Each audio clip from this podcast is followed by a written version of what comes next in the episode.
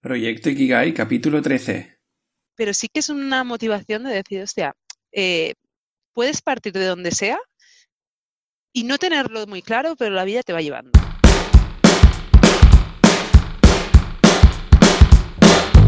Muy buenos días exploradores, exploradoras y bienvenidos un día más, un domingo más, a un nuevo capítulo de Proyecto Ikigai, el podcast con el que pretendo inspirarte para que encuentres aquello por lo que vale la pena vivir. ¿Cómo lo haremos? Pues acercándote reflexiones, proponiéndote ejercicios y entrevistando a personas para que poco a poco puedas avanzar en el camino hacia tu Ikigai. En definitiva, hablando sobre este concepto japonés que tanto promete. Soy Javi Vidal, tu guía en este viaje explorador y ya sin más dilación, ¡empezamos!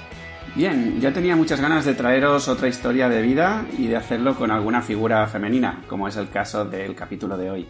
Comentaros que en esta ocasión he usado a la entrevistada como conejilla de indias para grabar la primera entrevista en vídeo y subirlo a YouTube. ¿Por qué? Pues bueno, sobre todo porque como no logro bajar este tiempo de entrevista, incluso algunas veces se me hace cortísima, pues al menos así que sea visual y nos podáis ver cómo, cómo interactuamos, ¿no? Pero venga, va, vamos al lío. Hoy os presento a Marta López, una mujer de pies a cabeza que se ha ido haciendo mucho a sí misma. Marta llegó a mi vida a través de mi mejor amiga y desde siempre me pareció una persona que tiene mucho que ofrecer al mundo por cómo vive su vida. Sin embargo, nunca había imaginado que la acabaría entrevistando y aún menos que saldría todos los temas interesantes que han salido en el capítulo de hoy. Lo que más sorprende de Marta, de buenas a primeras, es que estudió el bachillerato artístico y cosas de la vida, acabó estudiando ingeniería de telecomunicaciones. Trabaja de ello y en este momento de su vida dice que es algo que le encanta. Pero luego, poco a poco, vas descubriendo más y más de ella y la verdad es que te quedas como, wow, ¿qué está pasando aquí, no? Mm, ¿De dónde has sacado toda esta energía, Marta?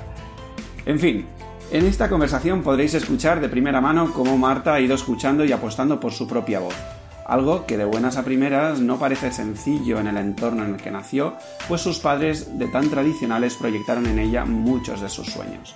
Claro que despegarse de eso y hacer tu propia vida no es sencillo, y aunque Marta diga que no, es un acto muy valiente, porque la presión suele ser muy grande. Marta también nos enseña algo que todos sabemos pero que lo decimos demasiado poco para que la cosa cambie realmente, y es el hecho de cómo marca la selectividad la vida de uno algo que a mí me parece retrógrado y que huele a naftalina en estos tiempos. Pero bueno, ahora ya me he quedado a gustito con este comentario, así que nada. En su caso, no llegó a la nota de corte para la carrera que ella quería y eso acabó de determinar un poco su rumbo profesional. Lo bueno de esta historia es que Marta nunca se deshizo de su actitud exploradora y de su curiosidad, y esto le permitió aceptar la situación rápidamente y se decantó por hacer un ciclo formativo e inició su camino profesional por ahí. Pero claro, la vida vio más potencial en Marta y con la crisis de 2008 se encuentra de patitas en la calle y conecta con esto no es lo que me apetece hacer el resto de mi vida. Y entonces sucede algo maravilloso, y es que ella adopta la disposición de escuchar y parece que el telecos empieza a sonar mucho a su alrededor, sobre todo a través de dos amigos suyos. Lo curioso es que cada uno de estos dos amigos de repente se postulan como dos voces súper diferenciadas, uno como si fuese el ángel y el otro el demonio. Una vocecita le empieza a decir que es una carrera súper complicada, que cómo vas a hacerla tú, que ni siquiera has hecho una derivada en tu vida, etcétera, etcétera. Y la otra voz le va diciendo lo guay que es la carrera. Y entonces, donde muchos de nosotros nos hubiésemos conectado con esa vocecita del diablo y hubiésemos dicho, es verdad, soy un mierdecilla. Mata. Ella, ni corta ni perezosa, se olvida de todas estas tonterías de la mente y tira para adelante. Así que os podéis imaginar cuál es otro de los muchos aprendizajes de esta historia, y es que la importancia que tiene ir revisando las personas de las que más nos vamos rodeando. Y no solo eso, sino el darnos cuenta qué poder les damos con respecto a nuestra propia voz. Más que nada porque estamos acostumbrados a esconder nuestra voz en pro a encajar en el grupo de amigos, familia y pareja, por ejemplo. Pero bueno, ya no quiero entreteneros más, porque Marta cuenta mejor su historia de lo que yo podría hacerlo jamás. Así que ya, sin más dilación, con todos vosotros, Marta López. Bueno, bienvenida Marta. Eh, es un placer tenerte aquí para compartir tu, historia.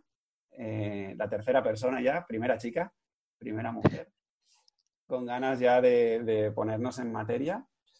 Y nada, la verdad es que cuando lancé quien quería salir en las entrevistas, fuiste una de las primeras personas. Así que nada. Me pareció, me pareció interesante cuando lo vi esto, además eh, en pleno confinamiento, ¿no? Y vas mirando las historias y pensé, oye, ¿por qué no? Yo soy muy, yo soy usuaria de podcast, o sea, escucho varios podcasts y es un formato que me gusta mucho. Entonces dije, oye. Yo soy, yo soy un yonki de los podcasts. Además, tengo mucha confianza. La verdad es que ya se empiezan a poner un poco negros. Me mandas otro podcast para escuchar, no sé qué. es, que, este es muy bueno. Este, ya, pero como los otros 40 que me has mandado, ¿sabes? Sí, mucho y con muy buen contenido. Sí, sí, sí. Además, es, para mí es perfecto en un paseíto, cualquier momento. Ahora camino mucho, desde que hice el Camino a Santiago. Eh, me he puesto a caminar bastante por la ciudad y me acompaña mucho siempre. Sí, sí. Sí, sí. Pues nada, si te parece, empezamos. Siempre empiezo por lo mismo, un poco para romper un poco el hielo, ¿sí? Que es em, Cuéntame un poco sobre tu infancia, lo que recuerdas de ella. A ver. Yo tengo muy mala memoria de la infancia, ¿eh? O sea, no sé qué, eh, no sé si es una excepción o, soy normal. Pienso que en parte no, porque empiezo a tener como recuerdos muy tarde, con 12, 13. Obviamente sí que me sé mi infancia, porque al final yo también creo que nos construimos la O sea, hay muchos recuerdos que te vienen implícitos de las tantas veces que has escuchado a tus padres. Eh, pero bueno, yo he tenido una infancia muy normal. Ah, nací en Barcelona y he crecido en Barcelona en una familia, eh, pues soy única hija, a una familia unida, convencional. Sí que es verdad que mis padres sí que tienen un origen, ambos salen de un pueblo. Eh, y creo que tenemos un gap generacional enorme porque ellos, mi, mi madre de hecho no, no, fue al colegio, ella era pastora eh, y salió del pueblo con 17 años, con 500 pesetas, ella siempre lo dice. lo primero, a, pues hacer de sirviente, eh, en, una, en una casa, porque era, claro, eran las épocas que eran, era la época de Franco. Mis padres me tuvieron muy tarde, entonces eh, el, gap es grande.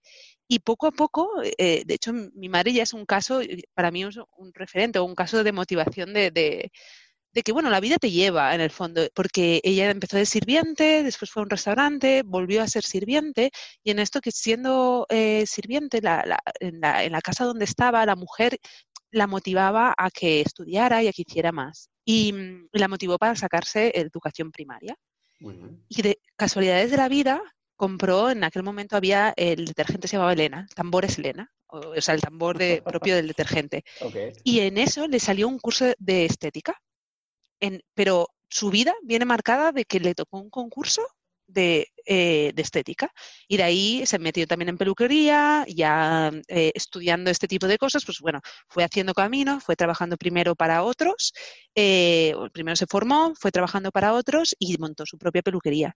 Y es un poco una inspiración en el fondo para mí porque sale de, de ser pastora y acaba teniendo su propio negocio. Me flipa, que no, me, flipa. Eh, me flipa y solo llevamos cinco minutos, ¿eh? Muy bien, Marta.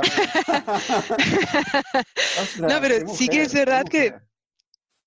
Y, y, después tenemos un gap generacional muy grande y, y después yo a veces me siento mal porque la comunicación nos cuesta mucho. O sea, sí que la tengo para ejemplo de cosas, pero a la vez eh, se ha adaptado cero a la tecnología y yo soy pura tecnología. Mis padres son un cero, ambos, en tecnología. Eh, el WhatsApp han empezado ahora con el confinamiento. O sea, hasta ahora en el confinamiento ellos no, sabían llamar, mm, escribir poco, eh, de eso de que el corrector se lo iban cambiando todo y no se entendía nada.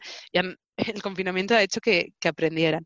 Pero, pero sí que es una motivación de decir, hostia, puedes partir de donde sea y no tenerlo muy claro, pero la vida te va llevando. Y es un aprendizaje un poco de, su, vida o de su experiencia. En el caso de mi padre, al ser chico, eh, en su caso, claro, obviamente la educación ya la tenían garantizada o, más fácil. Él además es el último de los siete hermanos, con lo que ya también vivió unas realidades diferentes. Eh, vino a Barcelona con 20, 20 y pico años, eh, y ya tiene una vida más de, bueno, al, tener ya los estudios, pues lo típico de, de, aquella época que era más funcionariado y se veía muy bien el funcionariado, entonces primero correos uh, y estas empresas grandes se acabó en el metro y, realmente pues toda la vida la pasó en el metro, no sé cuántos años estuvo, pero lo típico que te dan el premio ese, ¿no? De llevas 40 años o no sé, pues eso lo tiene por ahí. y el, el... son dos vidas como muy distintas de la misma época, ¿no? Y sobre todo marcado por el género. Sí, sí, sí, en gran parte en verdad por el género, porque, o sea, al final, y, y, esa sensación de, de que de las oportunidades ¿no? que te da la vida, pero al final eh, pues de, primeras en la infancia mi madre las oportunidades pues pocas. Era chica y en medio de la familia además, el típico que como no eres ni el pequeño ni el grande, pues te toca aquí pringar. Estás en un, estás en un eh, limbo, ¿no? Estás en el limbo, estás en el limbo. Eh, los primeros siempre te hace mucha ilusión. Después, además, eh, mi madre es la del medio, pero las de antes eran dos chicas, son cinco. Ah. Dos chicas, mi madre y dos chicos. ¿Qué pasa? Una vez que nacen los niños, ya tiene la atención para los niños. Los niños en, aquel momento era, además, son pueblos. el oro de ahora. claro, claro, es quien es el primogénito, es el que se lo va a llevar, porque la mujer se casa y todo ya para la otra familia. Y aún había mucho esa, esa mentalidad. ¿eh? Parece que, claro, yo hablo de mis padres y, hablo de esto y pienso, hostia, es que parece que hables del prehistórico o de muy antiguo. Realmente creo que hemos evolucionado mucho en, en poco tiempo sí, La verdad es que sí, sí. Y, aún más que vamos a evolucionar, porque con todo lo que estás viniendo. O si pienso en mi infancia, me pasa un poco lo mismo, ¿eh? Porque claro, nosotros en nuestra infancia no había internet, no había esta macrocomunicación, esta globalización, todo esto. O, la conciencia de, toda esta conciencia que estamos cogiendo, tanto a nivel de eh, ecologismo como feminismo, como otros tipos, todas estas conversaciones y esta Mm, discrepancia ¿no? con lo que está establecido, están haciendo mucho ahora que nos podemos comunicar, pero esto cuando éramos pequeños, claro, no, no estaba. Esto me, pasa mucho con, por ejemplo, la serie de Friends, que, es para mí una, si no la mejor serie de humor que, ha existido. Eh, la vi relativamente hace poco, ahora cosa de un año o dos años como mucho, eh, toda entera de nuevo, y, y claro, con todo el nivel de conciencia de ahora, tú puedes incluso juzgarla y tacharla de, una serie muy machista. Y, es muy curioso porque no hace nada de, cuando todo esto, bueno, al final... cuando salía y cuando... tal cual, tal cual. Pero muy bueno, muy bueno. Oye, así que en ese, o sea, pero sí que me ha parecido muy interesante mm, antes de, revisar un poco más eh, tu infancia tuya, porque al final me estás explicando más. sí, esta era la de mis padres. Pero sí que es verdad que, mm, hay una cosa que has dicho que, me ha parecido muy, muy, interesante, que es lo de, bueno, la vida te va trayendo oportunidades y, bueno, te va llevando, ¿no? Y esto es algo que es, digamos, uno de los objetivos que a través de mi podcast estoy intentando ayudar a la gente que me escucha a soltarse ya de esto, ¿no? Y a, apostar por la vida y dejarse de... Hay una persona que lo dice muy bien, de es... Em, deja de querer ser el director general del universo, ¿no? Eh, deja que el universo sea el director general y tú simplemente mm, déjate llevar con, con, lo que te venga, ¿no? Pero sí que es verdad que de alguna manera o sea, tu madre tuvo como la inteligencia, ¿no? Eh, de saber aprovechar eso, porque otra persona en otro entorno y en otro momento mm, le viene esa oportunidad del detergente Elena que has dicho y dice, pues... Y a lo mejor no la coge, le da miedo ir a Barcelona sola, que no tenía, en aquel momento no tenía nadie. en cambio, e, ella estaba en Vitoria y en Vitoria pues ya llevaba allí años viviendo, ya tienes tu círculo, pero dijo, no, no, yo quiero seguir estudiando, quiero formarme y, romper esos, a veces romper esa dinámica es la que cuesta también, eh, buscar ese cambio. Claro. Entonces, ahora sí que volviendo a tu historia, em, a ti te envían a un colegio, mm, digamos. sí, yo voy a un, a un, colegio, yo siempre de pequeña decía que era el mejor colegio de, todo el mundo, eh, pero colegio de monjas. Eh, y chapado muy a la antigua, o sea, a nivel que al final, eh, al vivir en Cataluña, ¿no? De, coges de, referencia, yo tenía todos los libros en, catalán, pero mis profesores hablaban castellano. y, las, y mis profesores eran todos muy mayores. Eh, y en la clase había el, ¿cómo se llama esto? El, ¿Dónde está Cristo? cada, cada mañana por la mañana teníamos... Has olvidado bien, ¿eh? Sí, sí, he hecho un poco limpieza.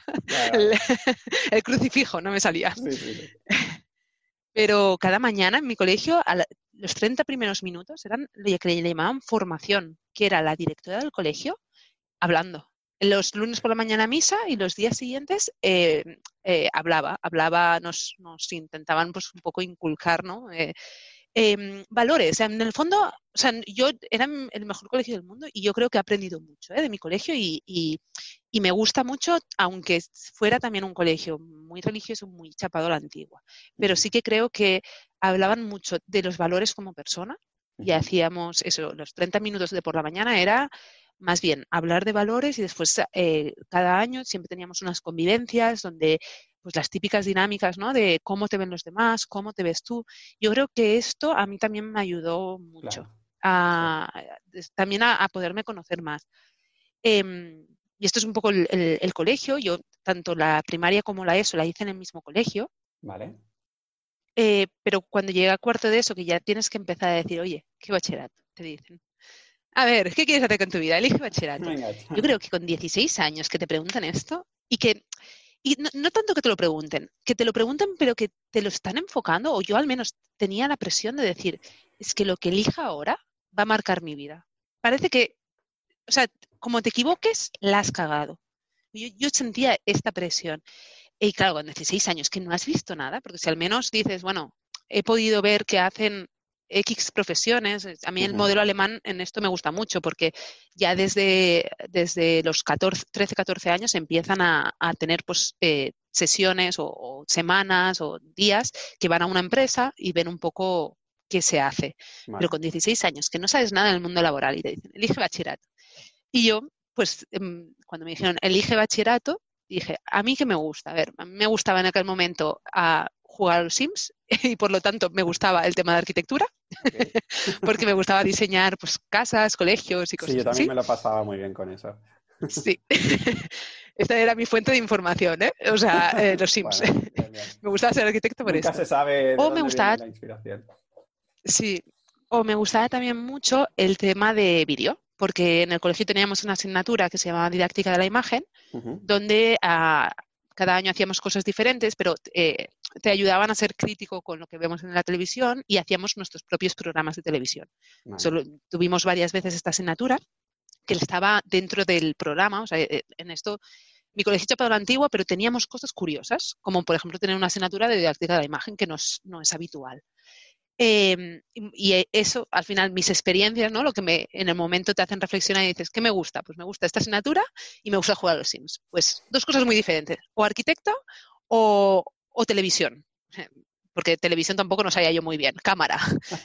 Em, entonces, son dos bachilleratos, bachillerato tecnológico o bachillerato artístico. Y dije, bueno, me apunto a los dos. Bachillerato tecnológico me quedaba en mi colegio y bachillerato artístico cambiaba de colegio y me apunté a los dos. El bachillerato artístico tenía como pocas posibilidades de que me cogieran, por, porque al final esto va por puntos, no me acuerdo yo tampoco muy bien, ¿eh? pero yo me acuerdo esa sensación de será difícil que me cojan porque en aquel momento en Barcelona había dos o tres sitios que hacían bachillerato artístico, había muy poquitos. Eh, iba por puntos, si tenías familiares, cercanía, no sé qué, una, serie de cosas. Pero estaba de viaje y justo me, me llamaron que me habían cogido. Y pues como me cogieron, pues ya no voy a decir que no. Pero no es que yo eligiera el tecnológico o el artístico, yo los dos, el que me coja. Entonces me cogí en artístico. Sí, sí, sí, fluyendo.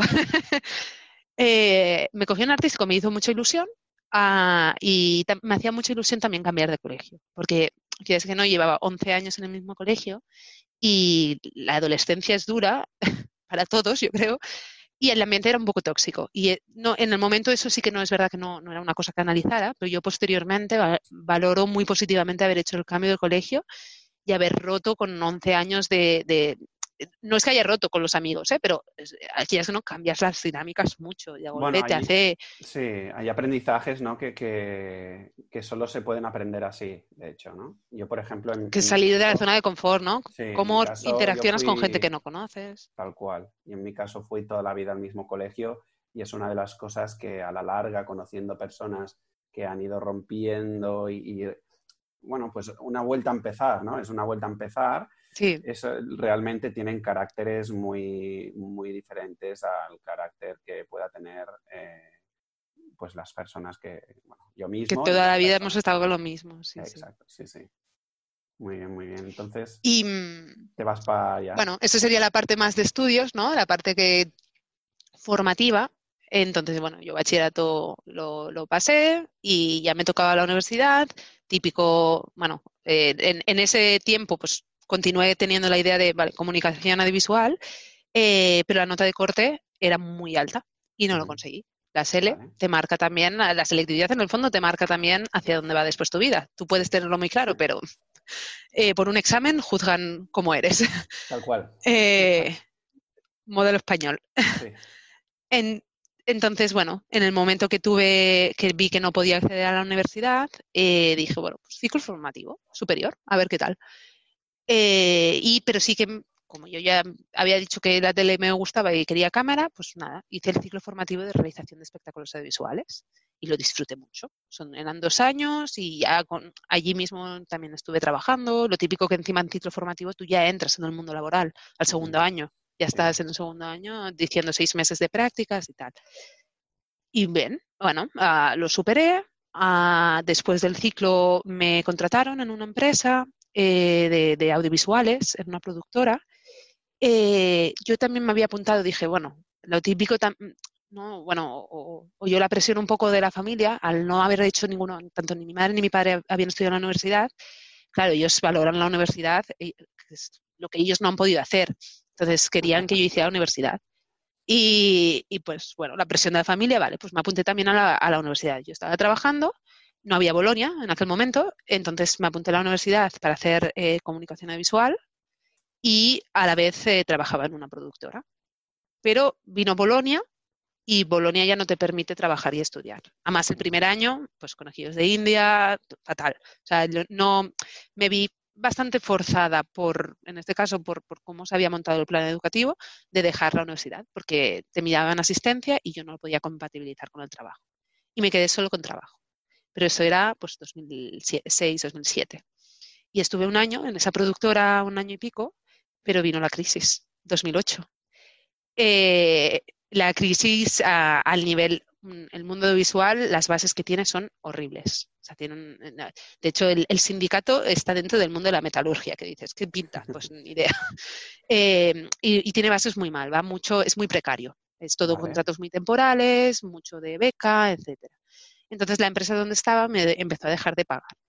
No, no era que te dejaba de pagar cada mes, sino que cada vez se retrasaba más en pagar.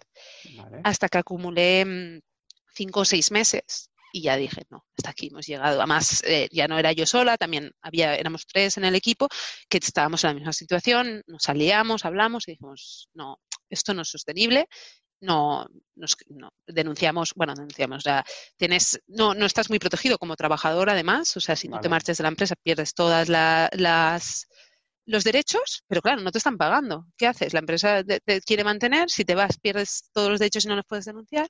Bueno, llegamos, lo típico que encima te lo encuentras esto con 20, 19, 20 años, que, dices, que, empiezas a conocer el mundo y dices, ¿por qué estoy en esta situación?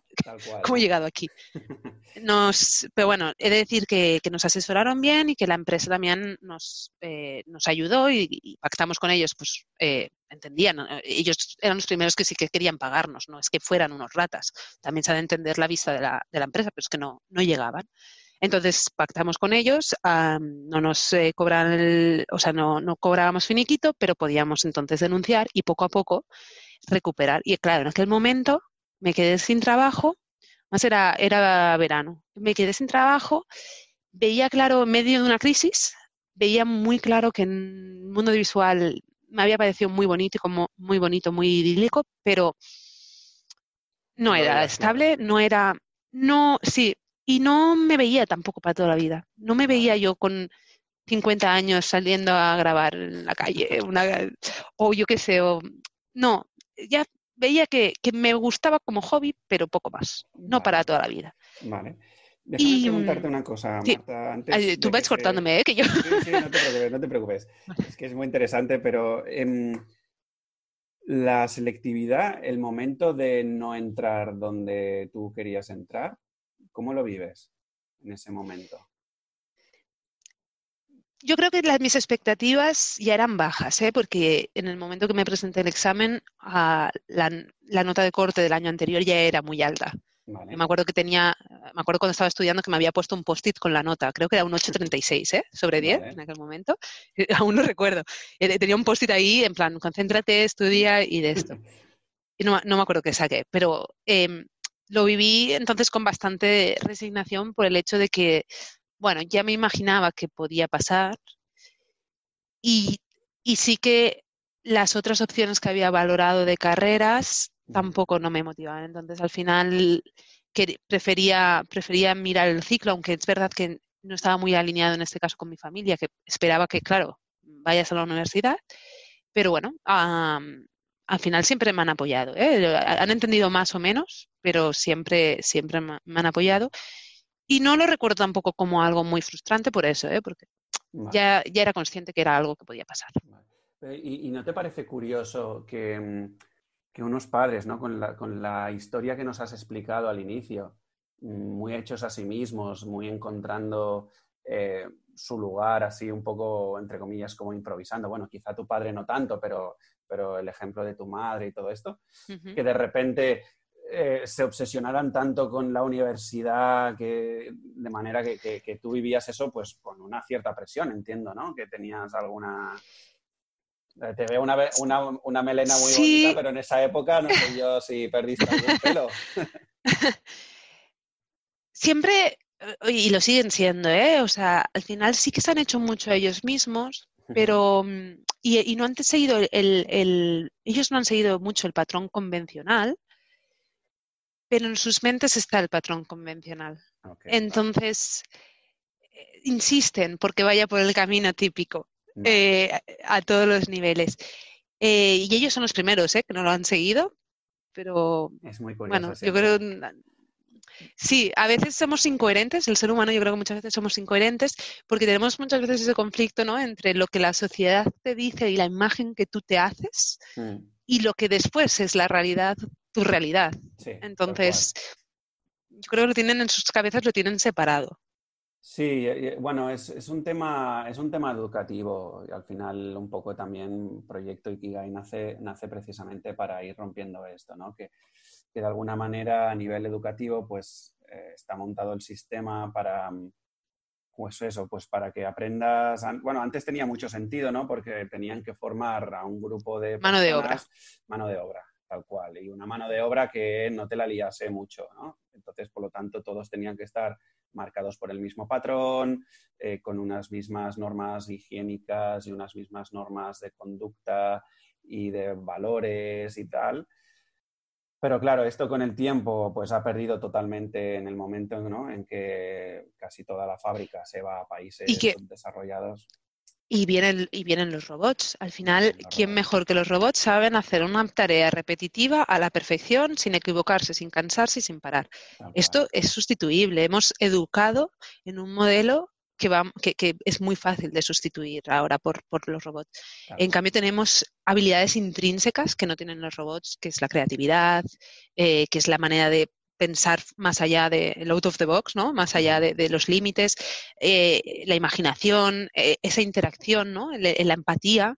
Eh, hay un montón de cosas que, yo creo que ahora es importante que la educación no continúe. La educación es una de las cosas que menos ha cambiado en, los últimos años. Así como la sociedad hemos cambiado mucho, la educación está cambiando, está cambiando, por suerte, y yo espero que cuando yo tenga en algún momento hijos haya cambiado. Pero creo que han de educar en estas habilidades humanas y no en memorizar, porque yo de lo que aprendí en el colegio no me acuerdo nada, no, o muy poco, lo que utilizo. Y la verdad es que y yo fui uno de los mejores de mi promoción, siempre lo digo en mis podcasts y pues eso, ahí está, pues muy bien. Lo único que aprendí, a ver, tampoco quiero dramatizar, ¿eh? pero una de las pocas cosas con las que me he quedado al final es un, un miedo a cagarla mm, enorme que eso ha jugado muy en contra a, todo mi desarrollo personal y profesional. Y de hecho es lo que está... Pero al final te limita. Tal cual, mm. tal cual, tal cual. Sí, sí. Muy bien, entonces de repente viene la crisis y ahí te encuentras en un merde de caldeo para entonces eh, ¿tú estás viviendo con tus padres aún? ¿O tenías también la presión de llegar a final de mes? No, tenía la suerte de que, de que todavía estaba viviendo con mis padres en aquel momento, porque eh, no hacía tanto que había dejado de estudiar, porque había estado compatibilizando la universidad y el trabajo, hasta que vi que, que, no, que no podía y no pasaron muchos meses, entonces todavía, también al ser de Barcelona, ¿no? Y, y los estudios tenerlos en Barcelona, el trabajo en Barcelona, tienes menos, te fuerzas menos a, tenerte que marchar, aunque yo tenía unas ganas enormes, pero económicamente eh, no podía tampoco. Entonces me encuentro así en medio de la crisis, ah, de golpe sin trabajo, con una denuncia puesta, sin tener muy claro em, qué quiero hacer. Eh, y no sé exactamente cuál fue el detonante. Casi podría decir que se me juntaron varias cosas. Eh, conocí a una persona que estudiaba telecos que me motivó Conocí otra que también estaba estudiando en aquel momento Telecos que me dijo que no podría y eso me motivó más. Em, el, hecho de que, claro, vienes de un bachillerato artístico, yo llevaba seis años sin hacer matemáticas. Yo había dejado las matemáticas en cuarto de la ESO y nada más. Entonces, cuando yo planteaba, yo en aquel momento creo que planteaba periodismo, eh, telecos, cosas muy diversas, ¿eh? Periodismo, telecos y no me acuerdo lo tercero, pero era como, no tenía nada que ver tampoco. A mí me encanta. Eh, ¿eh? Es que a mí me encanta muchísimo porque ya. Em, es que de, todas las entrevistas, esta disparidad yo creo que ha salido en todas. Y, me resulta súper curioso, y lo dejo aquí como, pregunta al aire, ¿eh? que, em, que, nadie dentro del sistema educativo, profesores. Para mí, sistema educativo ya no es solo la escuela como tal, eh, aunque tenga buen peso, pero si no, sociedad, em, modelos familiares, etcétera, o sea, todo el conjunto, ¿eh? Pero, ostras, mm, que nadie se esté dando cuenta, o que sí que se dan cuenta, pero no te ofrecen ningún tipo de solución para, precisamente decir, mm, oye, aquí está pasando algo, ¿no? O sea, ¿cómo puede ser que a una misma persona... Eh, Quiera cosas tan diferentes. Todo esto y, tenga tantas dudas y, y, cómo, cómo gestionamos, ¿no? Todo esto. Pero bueno, hasta aquí el, el, KitKat. Y ahí todos esos test, yo me acuerdo cuando estás en cuarto de la ESO empiezas a hacer esos test para saber eh, las skills, ¿no? O lo que te motiva, ¿no? Y te, y te organizan en esos bachilleratos, que si salud, ciencias, eh, bueno, tecnología, no, no me acuerdo ya de nombres de los bachilleratos. Y yo me acuerdo cuando a mí me daban los resultados que pensaba, esto no me está ayudando en nada. Lo único que veía claro es que yo no quería ser médico. O sea, yo ciencias de la salud eh, lo tenía descartado por, por un tema de, que también pues soy relativamente aprensiva o creo que es muy duro. Pero todo lo demás a mí me salía exactamente igual. No, o sea, tenía una variación de puntos tan poca que es que ¿de qué me sirve? ¿Por qué me estás obligando a elegir una cosa cuando a mí lo que me gusta es, es varias o es, eh, no sé, eh, la creatividad o no sé. Es como, te, obligan, pero porque está todo como muy procedimentado, porque es este sistema que decimos, ¿no? De que te, te, tenían que ir encarrilando, ¿tú qué vas? ¿Vas a ir a una fábrica de coches? ¿Vas a ir a hospitales? ¿Vas a ser funcionario? Porque según esto te doy bachillerato social, tecnológico o de salud. Te, doy este panfleto o este otro, pero...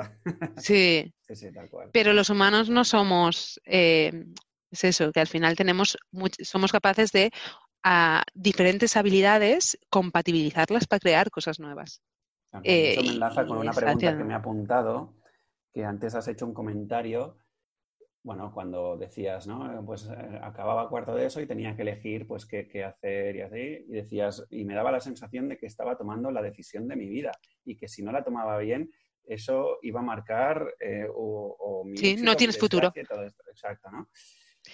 Te repito la pregunta ahora eh, estabas tomando la decisión de tu vida. ¿Qué va?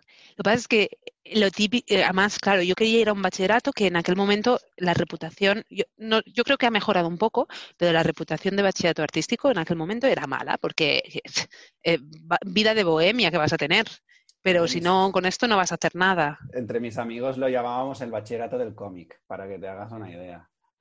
Sí, había muy mala imagen. Y yo también era de tener muy buenas notas. O sea, yo mm, en, general no no he destacado de ser la mejor, pero a nosotros nos dividían en, matemáticas, castellano, catalán, inglés, nos dividían en grupos, en cinco grupos, y yo siempre iba al segundo más alto, o sea que, y, tenía unas notas pues, pues buenas. Entonces, claro, eh, mis padres en aquel momento también hubo el momento de conflicto, es, es lo que decía, siempre me han apoyado, pero pero muchas veces no me han entendido. Para ellos que yo hiciera bachillerato artístico era como, mm, ¿seguro? ¿Estás segura? Eh, ¿qué, vas a hacer después? Y, con esto no te vas a ganar la vida, lo sabes. Bueno, pero yo... Mm, bueno, hay una diferencia muy grande que, mm. que, es una de las que estoy también trabajando así de manera transversal y por debajo, sin que se note mucho, pero esa de, de ganarse la vida, ¿no? Sí, en el momento en que estás vivo, la vida ya está ganada, pero bueno. Eh, de hecho, todavía me lo comentan ¿eh? ellos. Eh, o sea, quiero decir, todavía me dicen como, que, es que perdiste el tiempo. Cuando, cuando toda esa vuelta que has dado, porque al final yo he dado una vuelta grande, pero para mí yo nunca he perdido el tiempo. Simplemente he tomado un camino diferente donde he ido aprendiendo unas cosas que ahora me sirven. O sea, todo al final te, sirve, porque todos son aprendizajes. Y que ahora puedo vender de, otra manera. Ahora puedo decir, oye, pues a lo mejor eh, si todo mi alrededor es uniforme, pues eh, yo voy a destacar por unas habilidades que, por, mi pasado. Entonces, yo creo que no, no hay errores y no hay una fatalidad de eh, si lo elijo mal me estoy marcando la vida, para nada. Nada. Bachillerato, además, eh, tal como está montado actualmente, para mí es repetir lo que has hecho en la ESO con un par de asignaturas más específicas.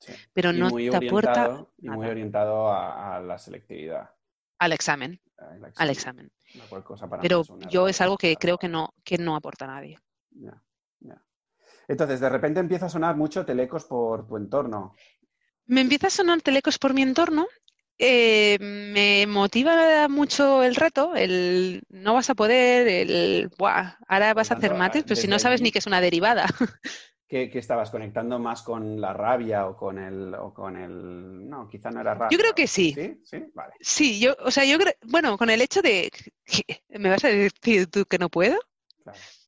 y eso en el fondo yo creo que, que ya me picó a la vez que un poco de inspiración de gente que, sí que estaba estudiando o que estaba empezando a trabajar, y a mí siempre la informática, yo creo que dado que mis padres son un cero a la izquierda con, toda la parte informática, yo siempre me, o sea, siempre es algo que no, cuando he tenido que valorar, no era una cosa que yo uh, valorara, así como eh, cámara o vídeo, foto, era mi hobby y era de lo que quería trabajar, la informática para mí era algo que, bueno, o sea, yo obviamente quiero un ordenador, quiero jugar, quiero hacerla, eh, eh, o, quiero una PlayStation y me la pirateo. Yo me pirateaba la PSP en aquel momento, o en el ordenador me aumentaba la RAM para poder jugar a juegos, o, pero me veía, no era algo que yo hiciera porque me gustaban los ordenadores, sino que, o sea, pues algo forzaba a que yo quisiera aprender eso, Photoshop, o, pero me tenía cierta facilidad.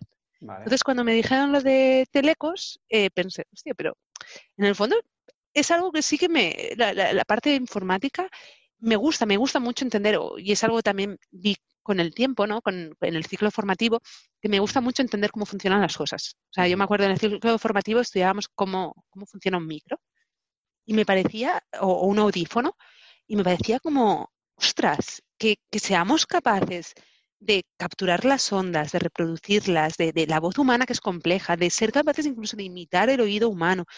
Me parecía alucinante. Entonces, cada vez me, llamaba más la atención el mundo tecnológico por entender cómo funciona, cómo funciona el mundo, cómo somos capaces de hacer esto. Y el pique. Y el, pique de no vas a poder hacerlo. Eh, sí, eh, yo creo que ese era. sí, ese era la guindilla para decir, eh, sí. Y nada. a, esta persona, a, esta persona, espero que le regalases un jamón o algo así. Fue guay porque coincidimos en la universidad. Eh, la persona que me dijo que no podría había empezado, nosotros eh, era un chico con el que había compartido Splay, éramos los dos monitores, y él había empezado dos años antes que yo la carrera. Y me decía, uff, durísimo, no, si el primer año se va a todo el mundo, si además no has hecho mates, si no sabes que es una derivada. Em, y me lo pintaba como muy mal y en plan, ¿estás segura? Vete no, a las otras opciones que tenía y tal. Y como, no. Y la persona también que me motivaba, pues no, no, eh, me atreví y no me arrepiento para nada. O sea, yo los cuatro años de carrera, los hice en los cuatro años además, pero los disfruté muchísimo. Fueron duros, ¿eh? Obviamente no voy a engañar a nadie, Telecos no es fácil. Y suspendí y fui a septiembre y, y repetí alguna asignatura, eh, obviamente. O sea, yo, yo, no, yo no, conocí el, el, de esto, el concepto tripitir, cuatripitir, quintipitir y sixtipitir hasta que no hice telecos. sí, sí, sí, sí. Lo que pasa es que yo eh, sí que veía, yo me veía diferente al resto de, de alumnos, no, no, a todos, obviamente, pero a los que venían directamente de bachillerato, yo ya había pasado por el mundo laboral, yo ya me había encontrado despedida en la calle, sin entonces yo tenía muy claro que yo ahora quería hacer eso y me motivaba. interesante lo que dices. Yo creo que esto me pasa directamente pues, de bachillerato, voy a la universidad mm, y no llevas toda la vida estudiando, es lo único que has hecho. Cuatro años más de carrera. Em, te aletarga, ¿no? Un poco. Yo creo que te aletarga y es como, ostras, es que es, siempre lo mismo, ¿no? Mm. Yo eh, y, en España no es una cosa, yo creo que cada vez un poquito más, pero no es una cosa que, lo hagamos mucho. Yo, a mí, Alemania en tema de educación la tengo bastante como referente, donde lo más habitual es que cuando llegas a, ese punto, al punto de decidir, primero de todo, que no te venden la universidad como la panacea, sino que allí se potencia también mucho la, educación profesional. Pero es que además valoran muchísimo un año sabático, un año mm, mm. de, gap, de decir, oye, pues ese año o trabajo, o hago de canguro, o me formo, o viajo, o hago idiomas, pero algo. Y es, yo creo que eso beneficiaría mucho a, los jóvenes. Yo es el consejo que me daría a mí mismo, en el, a, mi, a mí yo del pasado, eh, sería ese, sin duda, el tomarme... Sí que es verdad que aquí no se vive muy bien a nivel curricular, pero al final que, te digan misa, ¿no?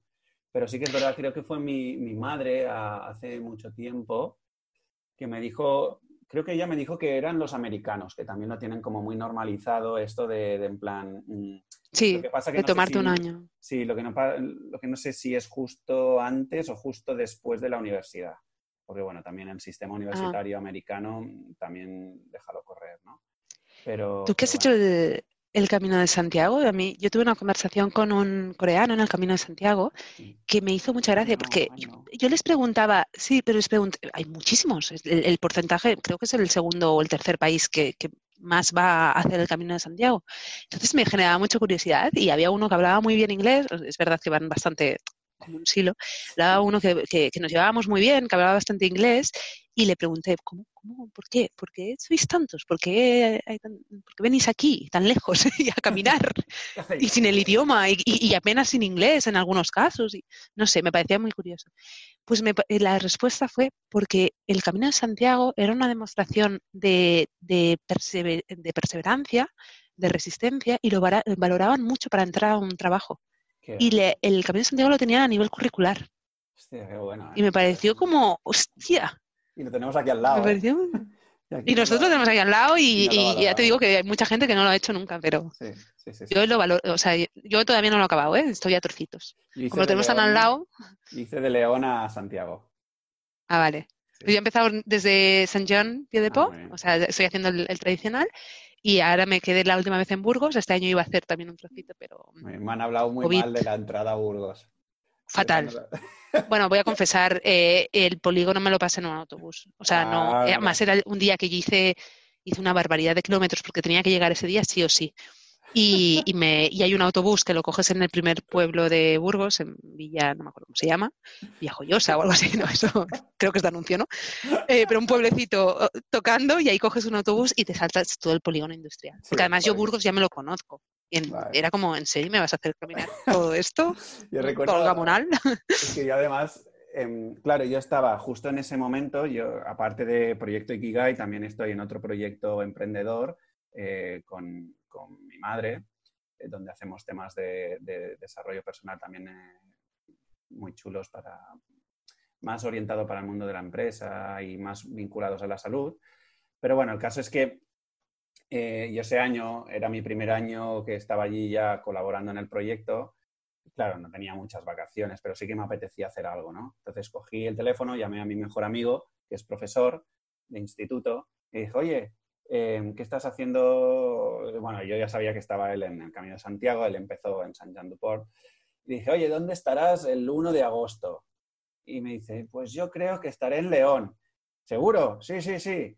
Y dije, vale, nos vemos en León. Perfecto. Compré billete de León y nos vimos en León. Y en León me estuvo explicando en la entrada a Burgos lo que dices tú, fatal, del polígono industrial. También él hizo un camino, em, bueno, supongo que es la misma etapa porque... Tienes dos rutas para entrar, ¿eh? En verdad, a, Burgos. Entonces tienes, y yo, yo, tuve que coger una a la fuerza porque había llovido mucho los días anteriores y la otra que se ve que queda más anegada. Que la otra creo que es como carretera, y después la mía, eh, o sea, la que yo cogí, es más subiendo por montaña y tal. Es, es bonita, pero, pero a la que llegas, eh, llegas al aeropuerto de Burgos. Tienes que rodear todo el aeropuerto, después llegas a un pueblecito que es donde yo cogí el bus, pero es que después son, ah, no me acuerdo ya los kilómetros, pero es todo el rato polígono y todo el rato acera y, feo, son fábricas. ¿Y fuiste en verano, además?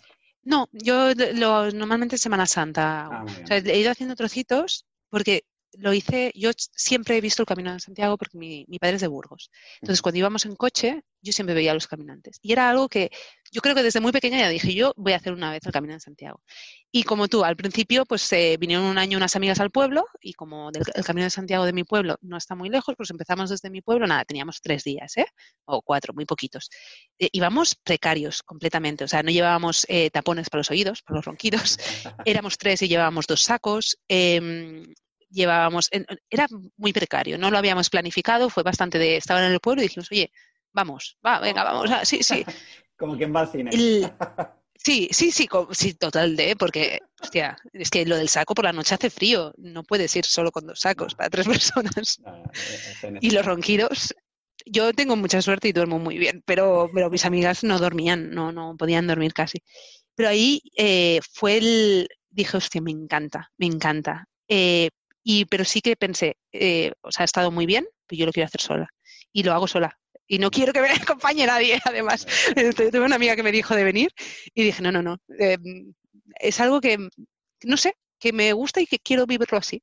Y ya llegará, ya haré el del norte y el del norte lo haré acompañada, pero este lo quería sola. Muy bien, muy bien, muy bien. Pues bueno, a ver, eh, entonces. Em, me enrollo. No, no, no, que va, es súper divertido. Eh, entonces, estás en Telecos, ¿adelantas a tu colega que te vaciló por la derecha? O... No, eh, aprobó, él fue aprobando también, pero, pero sí que le dije, hey, mira, estoy aprobando todo. Eh, así que estuvo bien poder coincidir. Sí. sí, porque además en el fondo ya habíamos, nos habíamos distanciado y ya no compartíamos el splay, que era como el vínculo. Em, y nada, pues eso, acabé la, la carrera en los cuatro años, la disfruté mucho y me fui a Alemania seis meses a hacer las prácticas del Erasmus. En vez de hacer Erasmus estudio, pues elegí hacer Erasmus prácticas. Em, y, estuve en Alemania, me ofrecieron la oportunidad de quedarme. Estuve seis meses allí, me dieron la oportunidad de quedarme, pero eh, así como estaba comentando que a mí el modelo alemán me gusta mucho y yo siempre tengo familia en Alemania y siempre como que había admirado mucho a, a los alemanes, cuando viví allí, eh, además, eh, fui a parar a Hannover. A Hannover en Alemania es como ir a parar a Burgos. o sea, es una ciudad. Si vienes de Barcelona, mmm, Hannover se te hace súper pequeño. En pleno invierno, además. Yo fui el 7 de enero, justo después de, Reyes. Súper bien. Que venía ya la nieve, el frío, porque Hannover queda al norte de todo de, Alemania. La gente los domingos no sale cerrados, porque los alemanes, yo con poco alemán, eh, los alemanes bastante cerrados y en pleno invierno todavía más el trabajo de, que te hacen hacer de, final de carrera, que se me hizo una montaña enorme. O sea, yo no creo en, y tenía la suerte que yo lo había montado para hacerlo con el dentro del práctico. O sea, mis prácticas de empresa estaban a, la vez que esto yo se lo aconsejo a todo el mundo, porque es infumable cualquier trabajo de estos, de final de máster o final de carrera. Yo soy incapaz de hacerlo si no tengo una motivación de, bueno, es que al menos, mira, estoy trabajando en ello si lo tienes que hacer por tu cuenta, y yo es que no sé cómo la gente se motiva, porque a mí se me hizo un mundo, un mundo. Y he hecho los dos, ¿eh? el de carrera y el de máster. Mm, me parecen muy, muy duros, pero que si no vas a hacer algo, si después esto o también porque yo tengo una mentalidad como muy práctica, ¿eh? pero si eso no va a servir para nada, ¿por qué dedicarle tantas horas? Claro, sí, sí, sí, es verdad. Eh, y nada, y en Alemania descubrí que ni los alemanes eran tan, tan majos ni tan guays como yo tenía en mente antes de ir a Alemania. Y descubrí que a mí no me gustaba la programación. Yo no era para estar ocho horas programando en un ordenador. Ahí me di cuenta de cosas que no me gustaban. Yo no sabía dónde quería ir, pero cosas que no. O sea, empezaba a ver. ¿no? Eh, sirve para orientarse un poco al final lo, lo, que más te gusta y lo que menos. Mm, es importante irlo descubriendo. Sí, yo creo que es. Yo admiro y esto eh, en un podcast que, compartiste, y lo habías compartido también una frase, la frase no la recuerdo, pero el podcast iba un poco, o sea, al final todos estos libros de autoayuda o incluso cuando vas a las entrevistas de trabajo, ¿no? Que te preguntan, ¿dónde te ves aquí cinco años? Hmm. O ¿dónde te ves? Eh, o los, eh, estos libros de autoayuda, ¿no? Ten claro los objetivos a largo plazo y después márcatelos que, cómo los vas a ir consiguiendo. Ah, me parece dificilísimo. Yo qué sé, no tengo ni idea de dónde voy a estar en mm. cinco años. Pero es que a mí me preguntas cuando estaba haciendo bachillerato artístico dónde iba a estar en cinco años, seguro que no te hubiera dicho Telecos. O ahora me preguntas el año pasado si vamos a hacer un confinamiento y yo creo que nadie lo sabíamos. O sea, pensar a largo plazo en la probabilidad de error y que y de las expectativas. Sobre todo. ¿Te marcas unas expectativas? Sí, es ese tema. ¿eh? Es, es, un tema. Mm, recuerdo el podcast que, que, dices. Es un, creo que la frase venía a decir algo así como: eh, No eres tú quien eliges la vida que se impone. Que viene a decir un poco eso, ¿no? Un poco que tú ya puedes hacer los planes que tú quieras, que luego. Mm, que, que luego se te puede ir todo al traste. y, y el tema sobre todo va, yo aprendí, y lo aprendí ya a mi cierta edad, a los 32 o 33 años, por ahí más o menos. Pero aprendí mm, todo esto, lo que es el concepto de la identificación, ¿no? Que es que si tú te identificas con, mm, en este caso estamos hablando de los objetivos, pero puede ser con cualquier cosa, puede ser con tus padres o puede ser con una pareja o puede ser con unos amigos o con el trabajo o con lo que sea o con una casa incluso y todo esto, al final tú ahí estableces una relación de apego y con el apego, a la mínima que eso se te tambalea un poco, es la decepción. Es la decepción y, el, y según cómo sea ese apego y esa identificación, hay gente que lo vive muy mal y de hecho gente que, pues eso, se pasa a la ansiedad, a pastillas para dormir, depresión e incluso algunos intentan y logran el suicidio, ¿no? La verdad es que es un momento complicado de sociedad. Claro, y, te enseñan ¿no? a, ser exigente y a luchar por tus objetivos, ¿no? Pero ¿hasta qué punto y a coste de qué? Exacto, da la sensación que si tú no tienes objetivos y no los cumples, que vas no, perdido. Y no mueras por ellos y todo esto, da la sensación de que no estás avanzando en tu vida y que si no avanzas en tu vida, no eres nadie. Y si no eres nadie, ahí tienes el conflicto interno, ¿no? Pero bueno, sí. sí, Entonces allí descubriste... Bueno, y de hecho, mi este, el, ahí ya vi claro que a mí lo de programación ocho horas no me motivaba nada eh, y que no quería quedarme en Alemania. O sea, me ofrecieron quedarme y entre el trabajo que era, pero, aunque me hubiera podido quedar en Alemania en otra cosa, yo ya veía que, no. No, al menos no en Hannover. Berlín ya sería otra cosa, supongo, pero en Hannover no. Soy de Barcelona y me gusta mucho Barcelona. Em, y nada, volví, empecé a hacer entrevistas de trabajo y nada, tuve mucha suerte. La primera entrevista que hice, pues me cogieron. Y no, no tuve que luchar mucho, eh, eh, acabé en, en, PepsiCo, en PepsiCola, eh, una multinacional, en un rol que era de PMO. Oye, pues la verdad que era todo nuevo para mí, igual que decíamos, ¿no? El sistema educativo. Creo que la universidad sí que hace muy bien, te prepara, y sobre todo Telecos, te prepara para sacarte, para aprender y para sacarte tú mismo las castañas del fuego. Y sobre todo para aprender. Más allá del, más allá de, lo que te... Sí, porque realmente cuando ya estuve en el mundo laboral, eh, los conceptos en, respecto a lo que yo había estudiado en la carrera, al final apenas nada, porque claro, en la carrera estudias redes. Yo estaba en PMO, es Project Management Office, es como la oficina de proyectos, hablando de metodología, de proyectos. Cuando yo había estado en la carrera, yo hablaba de señales, de matemáticas, de, todo eso, programación, eh, es que de todo de cosas que... sí, de todo de... Yo hice la especialidad de sistemas audiovisuales, eh, pero todo de cosas que no... que después pues en la eh, llegué y lo que hacía era Excel y mm, Project Management. O sea, no tenía mucho que ver. Después de, la carrera Telecos como tal, directamente pasaste a PMO. Sí. Esto es, curioso, ¿eh? no, se empieza así normalmente. Yo creo que esa misma persona que me motivó para hacer Telecos todavía seguía en relación y él estaba haciendo gestión de proyectos.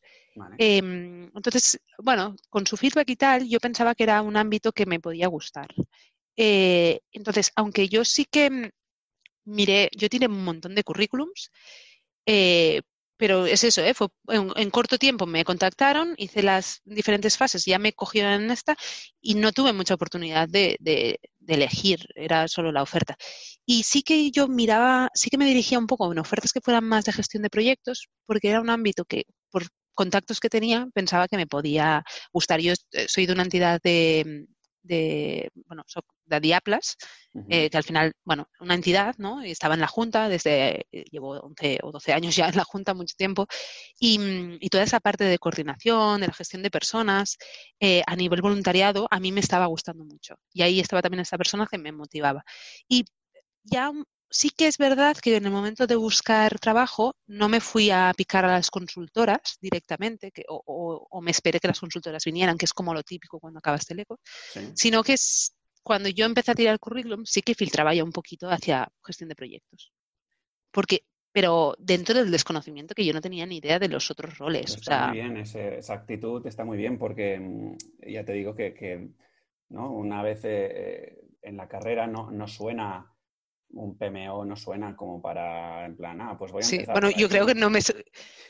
No sé si, de hecho, la, posición no se llamaba, en ese momento no se llamaba PMO. Yo creo que cuando me, llamaron, porque yo diría que había optado a otra, pero me llamaron de, tenían varias abiertas, eran un programa de graduate. Entonces tenían cinco posiciones abiertas y ellos mismos como que repartieron un popoco. Y me llamaron de esta, yo al principio no entendí muy bien de qué iba, pero oye, una entrevista de trabajo, estoy buscando trabajo, pues obviamente vas.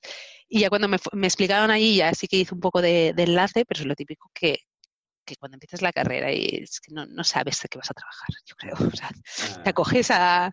Pero que vayas donde vayas, o sea, aunque te digan eh, analista, cuando dices analista de negocio, ¿no? O business analyst. Sí, sí. Em, yo leía Business Analyst, que era como también la tendencia, ¿no? Yo veía que mis, mis contactos más cercanos que salían de la misma promoción, muchos estaban haciendo Business Analyst, SAP Analyst, ¿no? Cosas así. Em, yo es que me decía lo mismo que Project Management, de hecho menos, porque lo otro tenía un poco de inputs, pero... y nada, y entonces empecé, empecé allí ah, y estuve tres, casi cuatro años, tres años, nueve meses.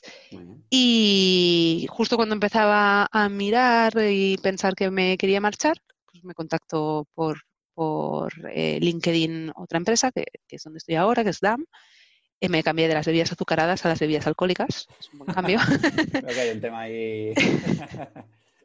sí, siempre en bebidas, pero, pero de cambio.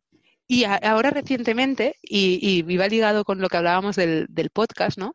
Eh, ahora en el confinamiento, pues lo típico, yo vivo sola además, pues son cuatro meses encerradas con, dos gatas, con, y tuve un poco de un momento de crisis también de identidad, es decir, y, además estás, empiezas a leer, ¿no? Todos estos libros de autoayuda, va, ponte objetivos, hacia dónde vas, tienes ya 32 años, ¿qué estás haciendo con tu vida, ¿no? Este típico, mis padres también ahí eh, y tuve un momento de crisis de identidad, de, ver qué quiero, qué quiero hacer, cuáles son mis objetivos a largo plazo.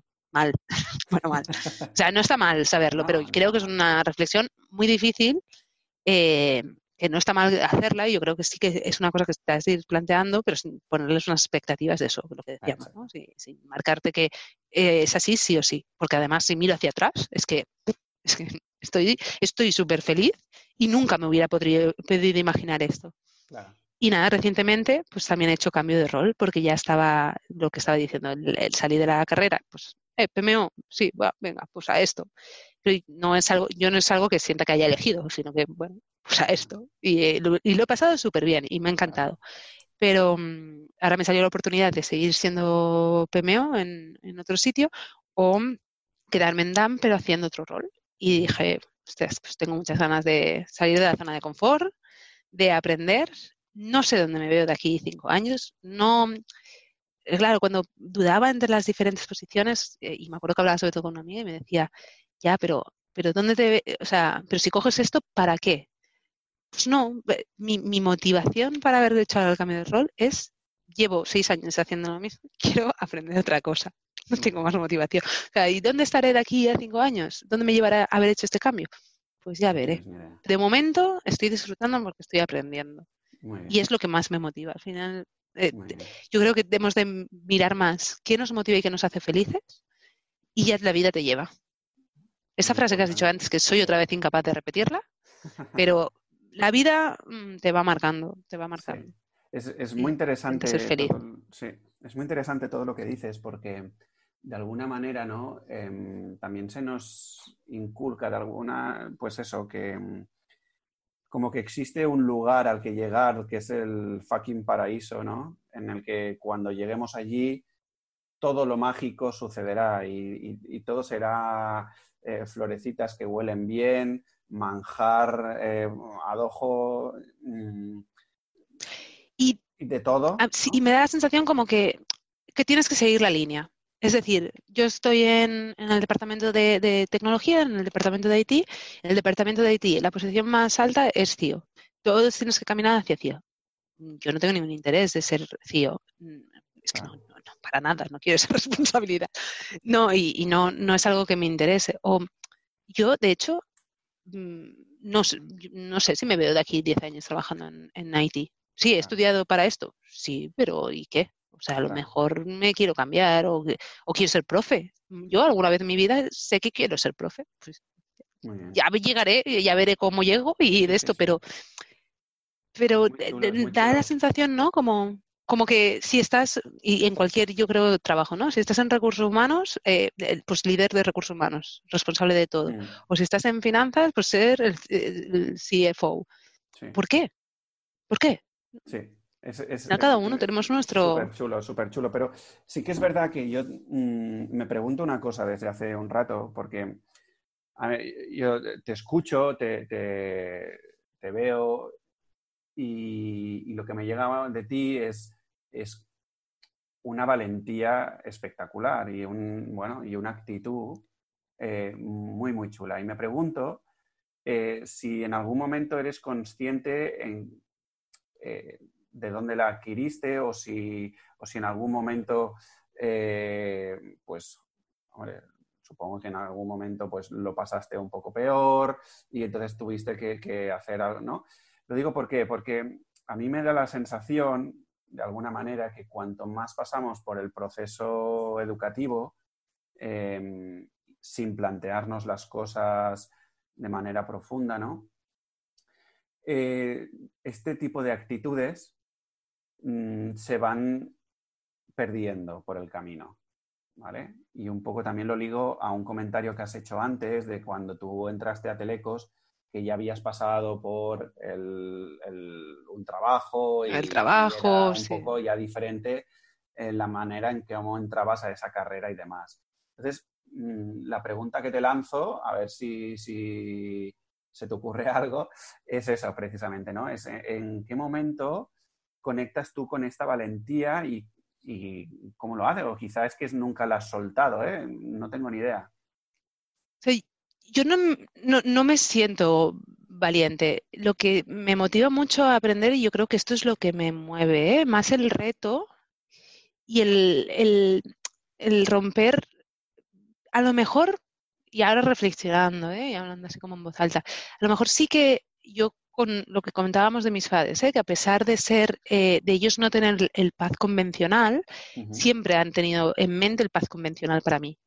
y, no sé de dónde me sale la criticidad, si a lo mejor me la inculcaron en el colegio, yo creo que mis padres en este caso no, no sé si en el colegio, no sé exactamente dónde, pero yo soy muy diferente de, mis padres. De hecho, no tenemos nada en común. A nivel de política somos extremos. A nivel de, pues, de aficiones también. Em, o sea, yo, mi madre siempre me dice que no pareces esta familia.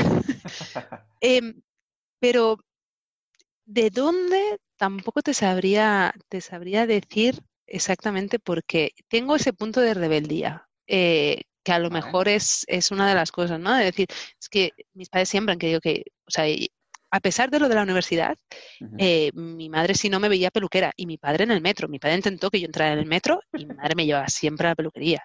Y querían que estudiara la universidad, pero ellos conocían eso, que, pues querían esto, la, vida estable. Yo ahora cuando les digo que quiero cambiar de rol, que quiero cambiar de compañía, cada tres, cuatro años dicen, ¿qué? ¿Cómo vas a cambiar de compañía? Pero con lo bien que estás. Pero, pero si estás en una empresa súper estable. bueno, pues la vida ha cambiado, te dan otras cosas y te permite eh, pues aprender, crecer, eh, ver otras realidades. Y claro, yo creo que en parte es este reto, ¿no? Esta manera de mostrarles, oye, que, que, que igual que vosotros lo hicisteis, coño, dejadme a mí, ¿no? yo creo que puede ser esta rebeldía, sí, dejadme, no, no os metáis. os estoy demostrando que me puedo...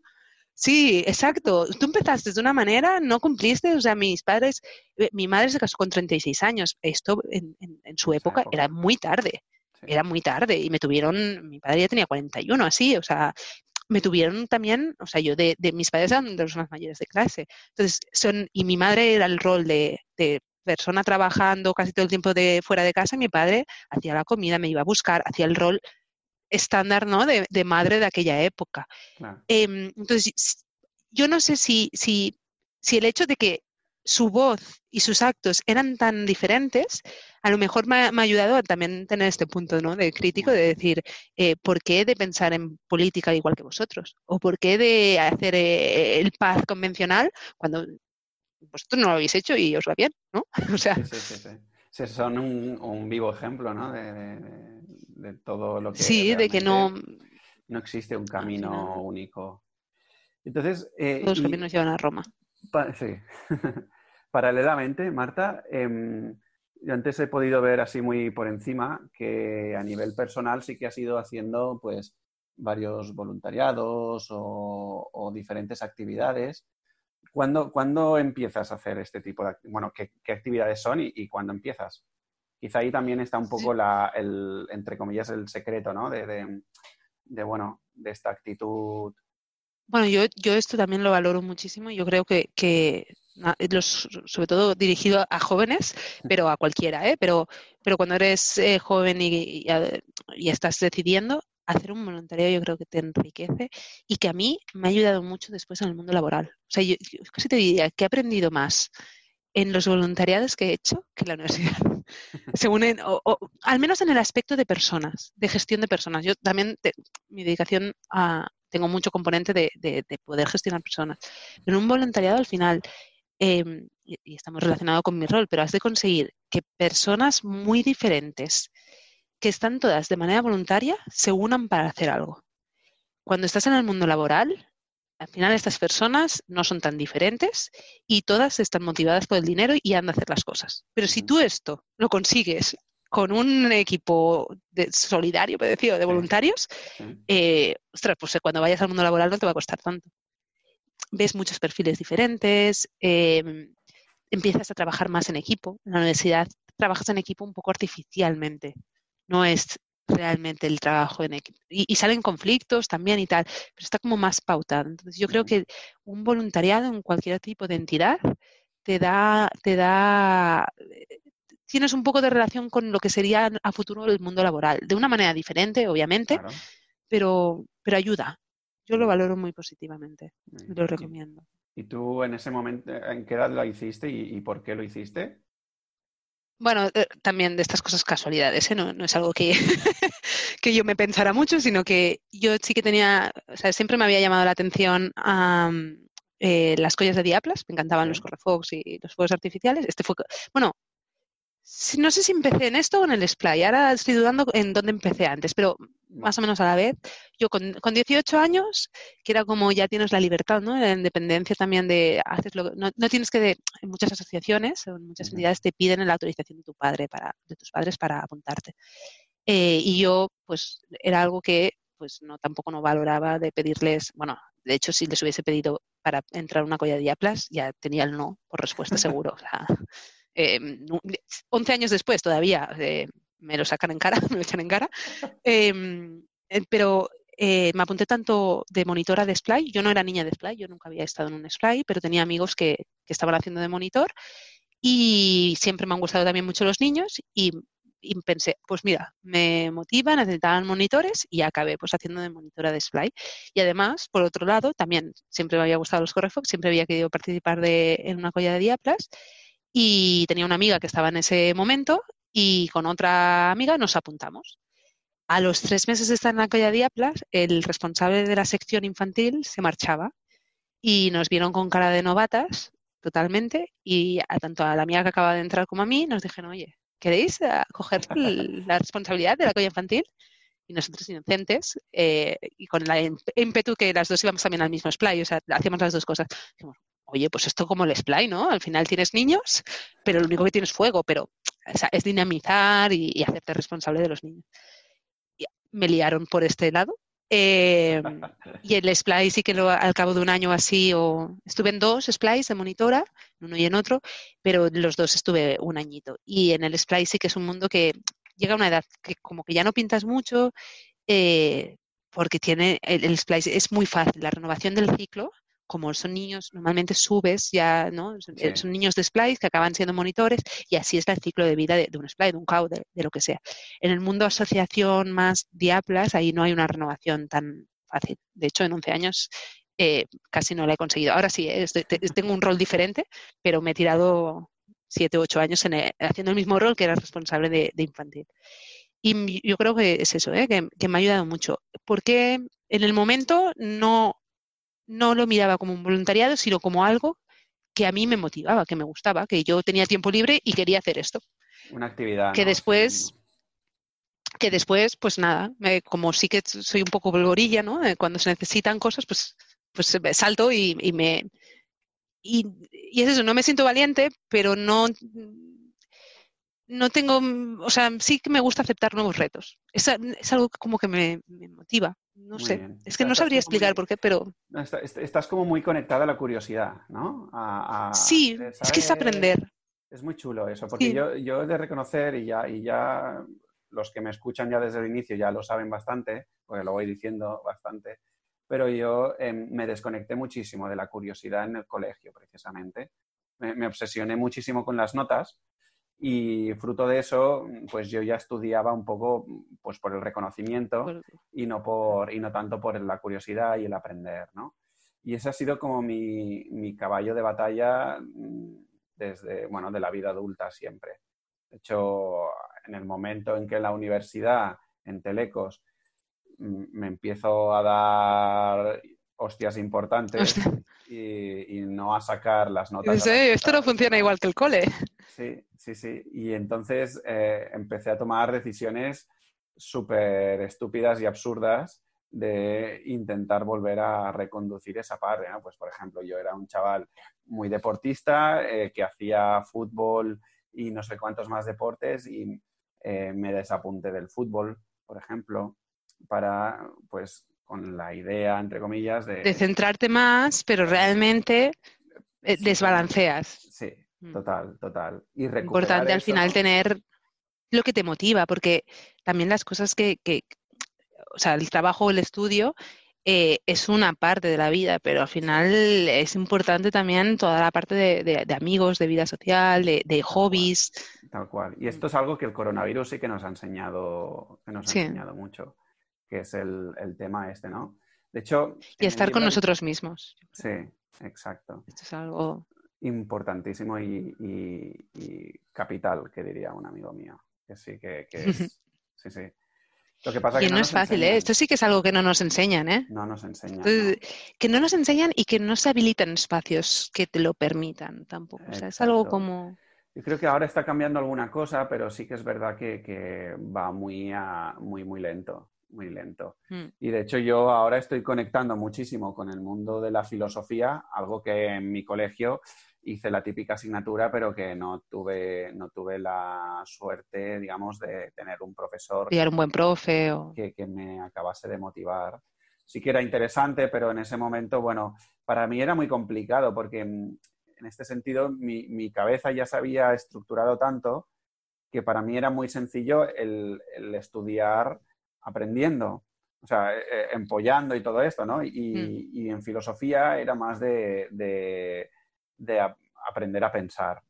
Y yo eh, he de reconocer que, yo no sabía pensar y, y, tal cual, ¿no? Entonces, volver a, a esas partes y demás, súper importante para mí, descubriendo cosas que solo he podido empezar a descubrirlas cuando inicié mi camino de emprendedor, eh, a través del proyecto con mi madre, que es una ávida lectora reconectas. Sí, y ella me ha ido pasando lecturas espectaculares y de allí, pues, ostras, de repente dices, ostras, esto, esto explica muy bien por qué yo... Lo que yo siento, ¿no? O por qué yo actúo como actúo. Tal cual, y ostras, esto... Y, de hecho me apunté a un club de lectura de un libro de, de, un, de un señor que se llama Jiddu Krishnamurti, que es un filósofo y educador de hindú, y a través de ese, ese club de lectura me, me, me, explotó por todos lados.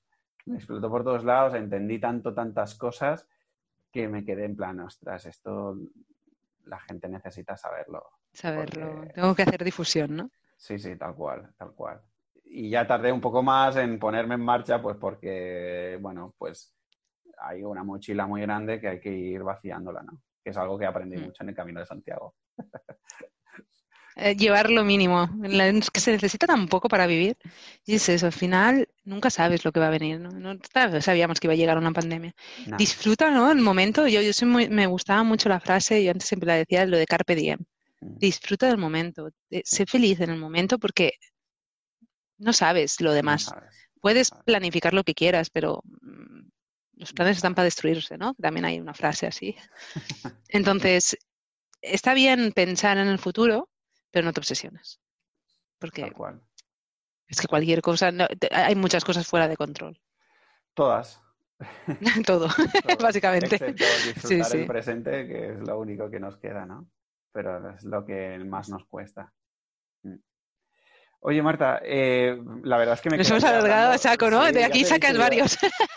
Ya, te he dicho que, esto, a la mínima que te pones a hablar, eh, enseguida te vas a la hora, hora y pico. Eh, Más como son temas como interesantes y que todos empatizamos, ¿no? Y que todos al final, a veces parece como, hostia, solo pensaré o solo sentiré yo esto, pero no, no, es que realmente somos todos. Lo que pasa es que nos falta a veces comunicar, que, estamos en la época de esto, que estamos en la época de, de podcast, de blogs y tal, que nos permiten decir, oye, que no soy la única persona que pienso así. Tal cual.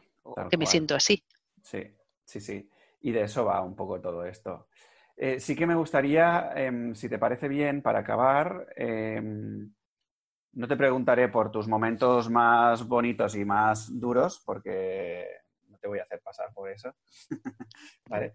Eh, pero sí que em, si me pudieses recomendar a mí o a cualquiera que nos escuche algún tipo de material que te haya inspirado en algún momento de tu vida ya sean lecturas, vídeos, em, charlas, conferencias, mm, un viaje, lo, que se te ocurra, eh, ¿qué nos podrías recomendar?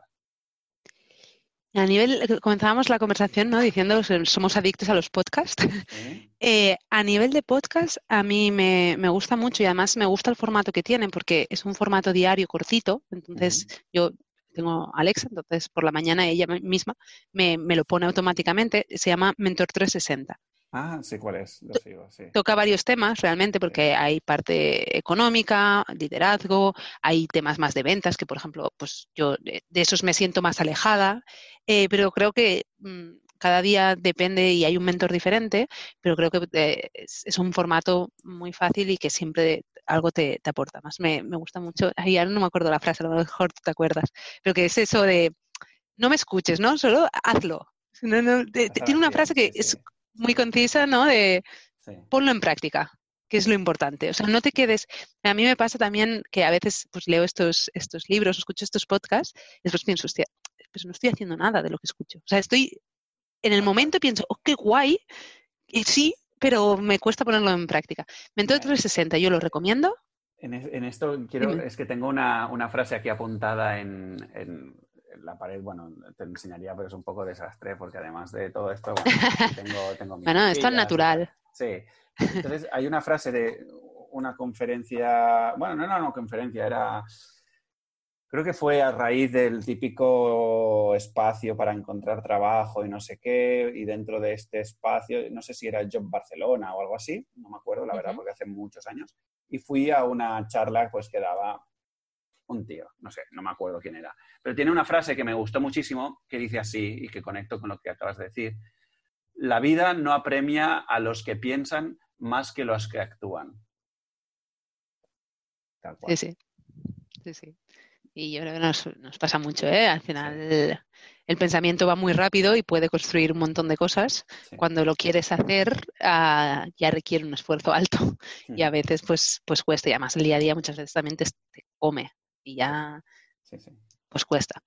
Eh, pues eso, Mentor 360, yo mm, recomendado así como porque, por el formato y después me, me, inspira mucho ahora que estamos en el mundo ¿no? de startups y, emprendedores y que se potencia tanto el, la emprendeduría. Em, hay lunes inspiradores, que es otro podcast que salen todos los lunes y que siempre va gente em, que, que, ha montado una empresa o que es muy en foco empresa, ¿eh? en este caso, Ah, pero son gente que tiene también unas vivencias y, explican también su pasado, su, de, su infancia.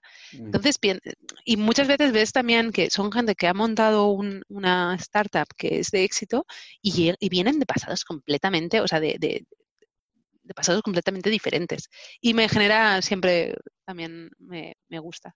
Me gusta. Y a nivel de libros me cuesta más. Ahora hace tiempo que no, o una película si quieres, o una música. Tengo eh, uno de los oyentes, hay uno de los entrevistados eh, nos compartió una, canción que a él le gustaba, que a él le gustaba mucho y que se ponía en momento. De hecho, me dijo que es Uriol y me dijo que era la canción que a él le gustaría que pusieran en su funeral. Imagínate. Wow. Sí, sí, sí. El tío lo tenía, lo tenía muy claro. Sí, sí. No, no, la canción no me viene. Soy más, eh, soy, poco de audio, soy más, o sea, de, de, música. Sí, sí, sí. Soy más de eso, de podcast y libros también me gusta mucho, pero ahora no me está viniendo ninguno. ¿Y un viaje que hayas disfrutado mucho? Porque sé que tú eres muy viajera, ¿no? Mucho.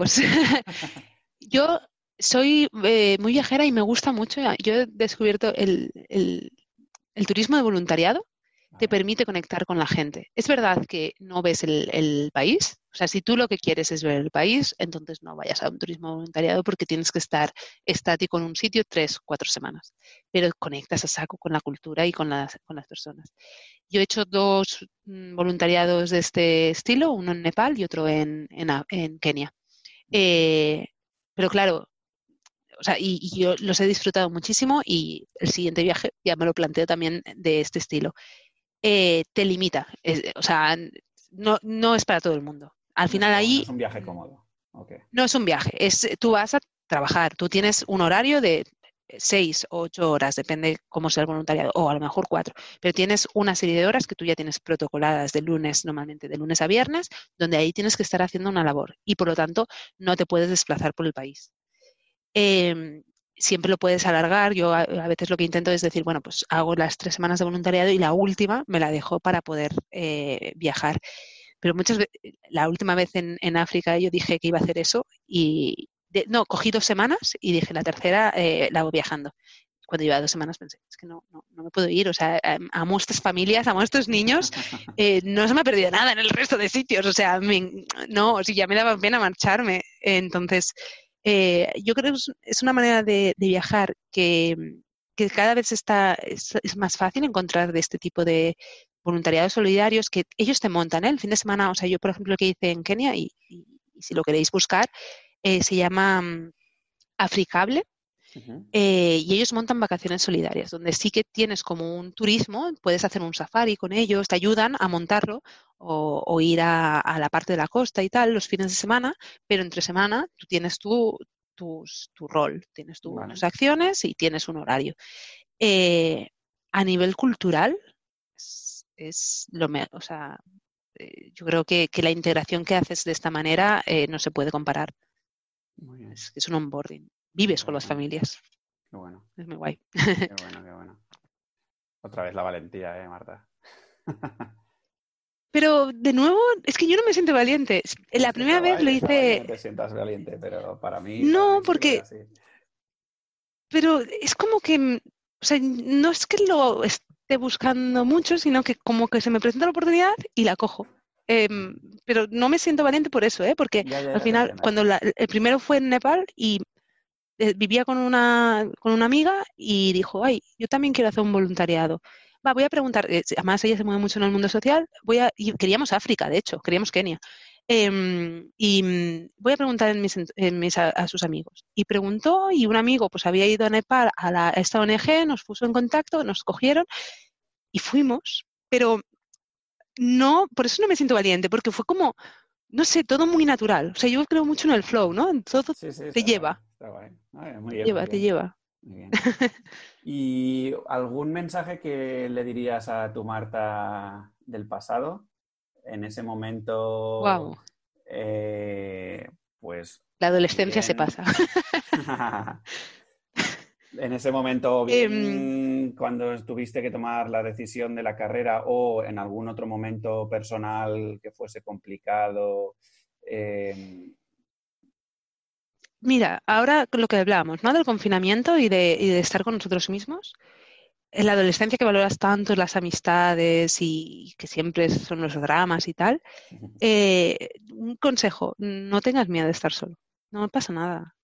podemos estar muy bien con nosotros mismos. Y que y estás solo siempre temporal. O sea, es eso. Eh, yo el camino en Santiago eh, lo estoy haciendo sola y es que en el primer momento, yo, yo las veces, como lo estoy haciendo a trocito, yo cada vez que he ido, es que el minuto uno que aterrizaba en esa ciudad, yo ya tenía a alguien, yo ya no estaba sola. O sea, o, el último voluntariado en África también no, fui con nadie conocido. Sí que es verdad que yo sabía que allí iba a haber un grupo de personas de, de España. Pero da igual, eh, no vas a estar solo. Y si estás solo un rato, tampoco pasa nada que hemos estado ahora cuatro meses enterrados y no pasa nada. Eh, pero yo creo que es una cosa que siempre, y que todavía ¿eh? me cuesta, o sea, yo el, miedo está a quedarme sola, o sola toda la vida, yo no, tengo pareja ahora, y pienso, em, porque me viene un poco marcado, ¿no? Me han puesto mis padres siempre, pero, ay, ¿cuándo nos darás hijos, no? ¿Cuándo te casarás? ¿Cuándo no sé qué? sí, sí, o, o, viajarás sola, o qué miedo. No, no, no se ha de tener miedo. Es que no lo estás, es que no estás solo. Es que en el mundo hay tanta gente que no estarás solo. estarás solo. Pero, pero da miedo, ¿eh? Yo soy la primera que eh, me cuesta a veces tirarme. Claro. Bueno. Muy bien, Marta. Pues oye, eh, ha sido un súper placer, la verdad, conocerte a través de, de aquí. Eh, está guay. Me gusta mucho además este podcast. No, no te he escuchado todos porque al final me tengo que organizar mejor. Estoy aún en hábitos post-confinamiento, pero... Bien, y así de brusca finaliza esta nueva historia de los exploradores. Como ves, otra historia más que vuelve a inspirarnos en que no hay nada determinado. Siempre podemos encontrar nuestra propia voz y apostar por ella. Pero para eso hay que poner la mejor de las actitudes, no creerse nada de lo que dice nuestro entorno y nuestra mente y atrevernos a experimentar. Si quieres fluir con la vida, como dice Marta, ten en cuenta que tenemos que dejarle ese espacio de flow, ya sabes. En fin, con toda esta entrevista seguro que te han salido un montón de preguntas que te gustaría trasladarle a Marta o comentarme a mí. Si ese es el caso, pues básicamente escríbeme a través de proyectoikigai.com barra contactar y te responderé o volveré a invitar a Marta para que nos cuente sus puntos de vista. Espero que este capítulo te haya gustado y si es así te estaré eternamente agradecido si te suscribes a Spotify o en iVoox o lo compartes por tus redes sociales e incluso si lo valoras con 5 estrellas en iTunes.